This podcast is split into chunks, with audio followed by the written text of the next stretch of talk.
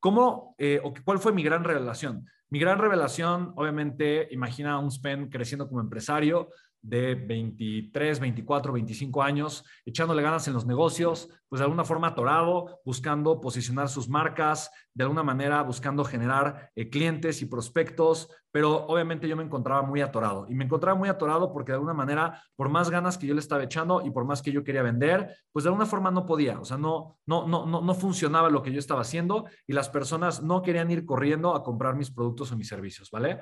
Entonces, de alguna forma yo lo que tuve que entender en algún momento, y esto cambió mi vida y cambió mi vida de una forma extraordinaria, lo que tuve que entender fue simplemente que las ventas se tienen que provocar. Y la mejor forma para provocar una venta es crear un espacio, un ambiente, crear un momento en donde el prospecto, la persona que tiene el potencial de comprar mi producto y mi servicio, viva algo, viva una experiencia que provoque que la persona quiera comprar.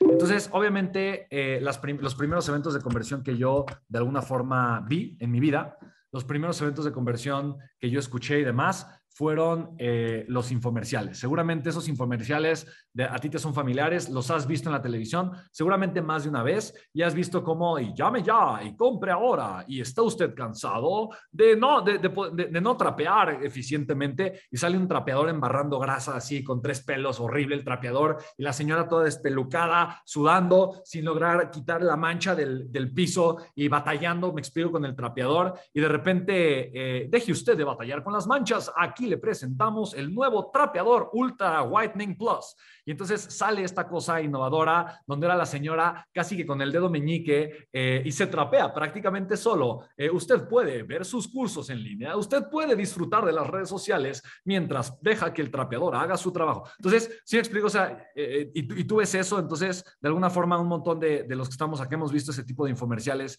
Y yo, de alguna forma, fue la primera vez que vi un tipo, ok, un tipo de evento eh, de evento de conversión. Obviamente yo no quería caer en, en, ser tachado como esa persona, como ese vendedor, yo no quería caer mal y esa probablemente fue un poquito la conversación que yo tuve que sobrepasar en mí de forma interna em, para yo atreverme a hacer un evento de conversión. Después yo entendí cuando yo fui a un evento de Anthony Robbins, yo le compré una experiencia, estaba en mis eh, escasos veintitantitos años, y yo fui a Estados Unidos a comprarle, eh, a, vivir un, curso que me costó como 800 dólares, una cosa así, un fin de semana con él, un evento que se llama UPW, Unleash the Power Within, y empecé a vivir una experiencia maravillosa que para mí fueron tres días increíbles.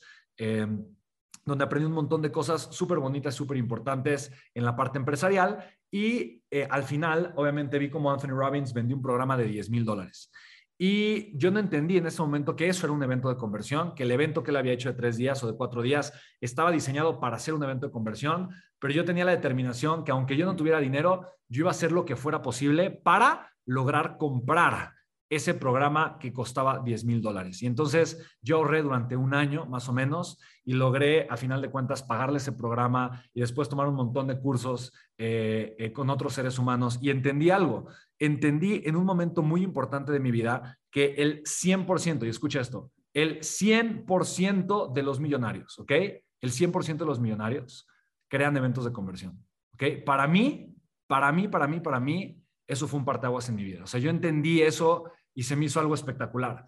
Y el día que a mí me quedó más claro, el día que realmente comprendí que el 100% de los millonarios hacen eventos de conversión, fue un día que John Maxwell me presentó a una chica que se llama Andy Kern Lima.